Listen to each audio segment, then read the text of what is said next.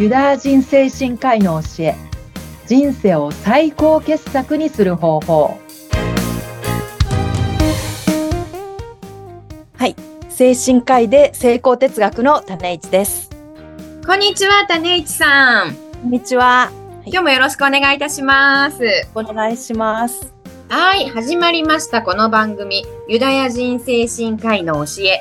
人生を最高傑作にする方法ですこの番組は精神科医であり産業医でもある種市節子さんに、えー、アドラーとかね、フロイトといった有名なユダヤ人精神科医の方々の教え、その教えを噛み砕いて教えていただき、皆さんの人生を豊かなものにしていきたい、そのヒントになればといった番組となっています。はい。さあ、最近はですね、えー、ナポレオンヒルの成功哲学について、そして前回はね、はい、その中でも、燃える願望とは何かということについてお話をいただきました。はい。はい、さあ、今回はどんな内容になっていますでしょうか？今回はですね、燃える願望、それをとにかく燃え上がらせる方法。まずは自分が何を望んでるかを知るっていうことが大事っていうのはありますけど、一方で、はい、自分一人で盛り上がってるんじゃなくって、うん、仲間と一緒に燃え上がってるっていうのが最強だなっていうふうには思って、そのお話ができればって思います。はい。そうですよね。あの、まずは燃える願望を持つっていうこともなかなか難しかったりしますけど、それをさらに育てていく。そのためには仲間がいるといいんじゃないか。っていうことですね。熱狂するような、その仲間だったり、チームだったりが作れると、はい。もう、どこにも負けない、うん、無敵になっていく。そうですよね。うん。人生、あの、一人ではなかなか生きられないとも言いますが、やっぱりそういった同じ志を持つ仲間っていうのはいると豊かになりますよね、人生が。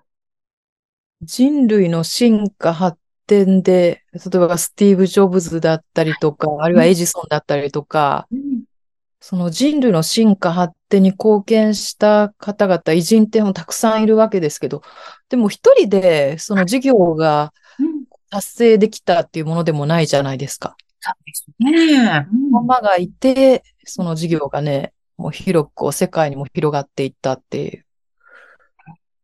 うん。だから仲間がいるっていう、それはやっぱり必須だろうなって思いますね。本当にそうですよね。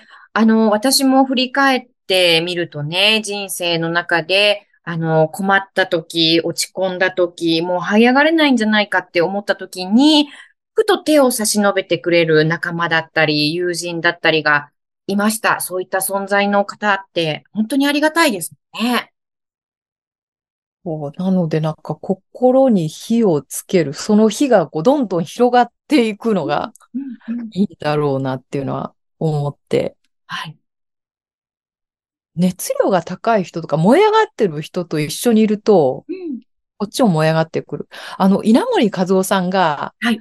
年性、可燃性、不燃性っていうことをおっしゃってて、自燃性ってのはもう一人で勝手に燃え上がってるような人。なるほど。不燃性っていうのは焚きつけたら燃え上がってくる人。うん、不燃性は焚きつけても全然燃え上がってこない人。ほとんどの人のは、その可燃性だと思うんですよ。あ、そうですね。そういった方が多いかもしれない。はい。可燃性の人と、その自燃性の人と一緒にいると、いつの間にかもうその、マインドだったり発想だったり、行動パターンだったりが似てきて、だんだん自燃性の人にこうなっていくんだろうなっていうふうにはすごい思いますね。へえ、そっかそっか。似てくる。一緒にいて、いる人に似てくる。うーん、なるほど。いい影響を受けてね、その方が自燃性になる。そう、自燃性、可燃性だった人がもう自燃性の人と一緒にいると、もう自燃性のメンタリティだったり、こう人に変わっていくっていう。うんうんうんうん、一緒にいる人に似てくる。へえ。超える人になっていくみたいな。あそうなんですね。人に似てくる。なるほど。今まで、その、性格はなかなか変えるの難しいみたいな話っていうのを、はい、言いますけど、いや、私は性格って変わっていくんだろうなっていうふうに思ってて、ええなるほど、なるほど。うんうん。考え方とか行動パターンが変わっていくと、はい。要は性格が変わっていくことなんだろうなっていうふうには思って、一緒にいる人。多分うん私だともしアメリカで、もの、例えばニューヨークでこう生まれ育ったってなったら、はい。そのニューヨークの人たちの考え方だったり行動パターンだったり自分の中にも定着していくと思うんですよ。そうですよね。一緒にいるかとか、うん。対人関係の環境だったりとか、あるいは本当もう自年性の人がたくさんいるような環境にいると、うん。それが自分の中の普通になっていく。特別なことではなくても当たり前になっていくみたいな。うん。うん。うん。うん。うん。うんなるほど。なので、あの、燃えるような願望、それを育てる方法としては、まず一つそういった、あの、可燃性の人と一緒にいる、可燃性の人の近くにい自るっていうことも。可燃性。うん。自年性。こういう、こういう人になりたいなって自年性の人の近くにいると、自年性の人になっていく。仲間、つながり。うん、うん、うん、うん。が大事なんですね。みたいな。うん。例えば、あの、種市さんもね、あの、そういった事業をされているときに、そういったお仲間いらっしゃったりするんですか？もう自年性の人が多いと、だんだん似て、似てくる性格は変わるんだなっていうふうには思いますけどね。ああ、じゃあやっぱり種市さん、私はこれこれこういうものなんだっていう、こう、いわゆるこう自己概念、うん、自分に対して勝手に思い込んでるようなイメージが、そのつるんでる人の影響によってかなりこう変わっていって、私昔こんな性格だったかな、みたいな。性格が変わるっていうふうには思いますけどね。え、あいい影響をどんどん受けていくと、はい。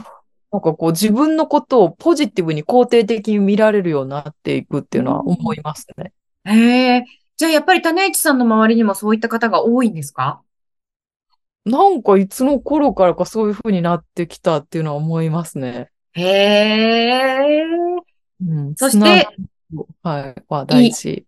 うん、そしてその方々のいい影響を種市さんもいっぱい。いただいてるんですね。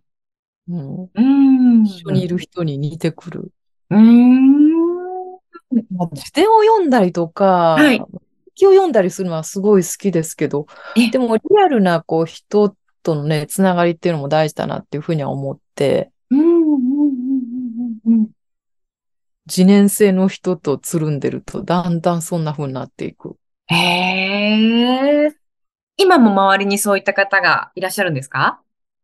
そうですね。うーん、なるほど。勝手に燃えてるみたいな。そっか。だから種市さんもいつも生き生きと元気でいらっしゃるんですね。なんかだ、誰に会うかによって人生の面白さってすごい変わってくるなっていうふうには思って、はい。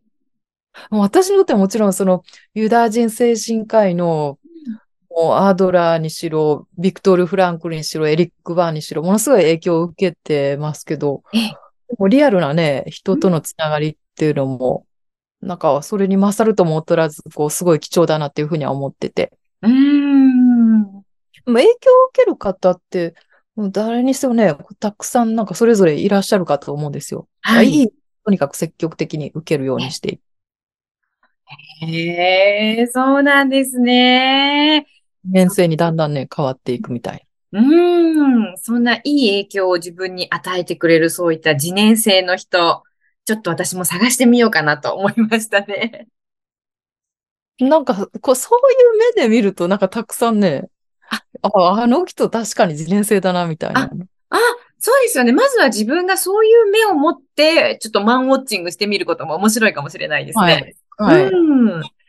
なるほど。そういった燃えるような願望をもともと持っているような人、そういう方の近くにいると、燃える願望を育てることができるんじゃないかというお話、今回お伺いしていきました。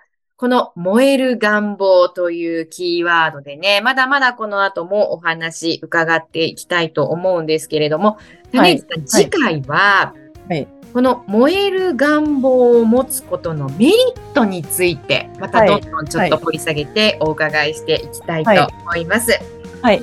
はい。ということで、番組をお聞きの皆さん、また次回の放送も楽しみにお待ちいただきたいと思います。種市さん、今回もありがとうございました。ありがとうございました。また次回もお楽しみに。はい、お楽しみに。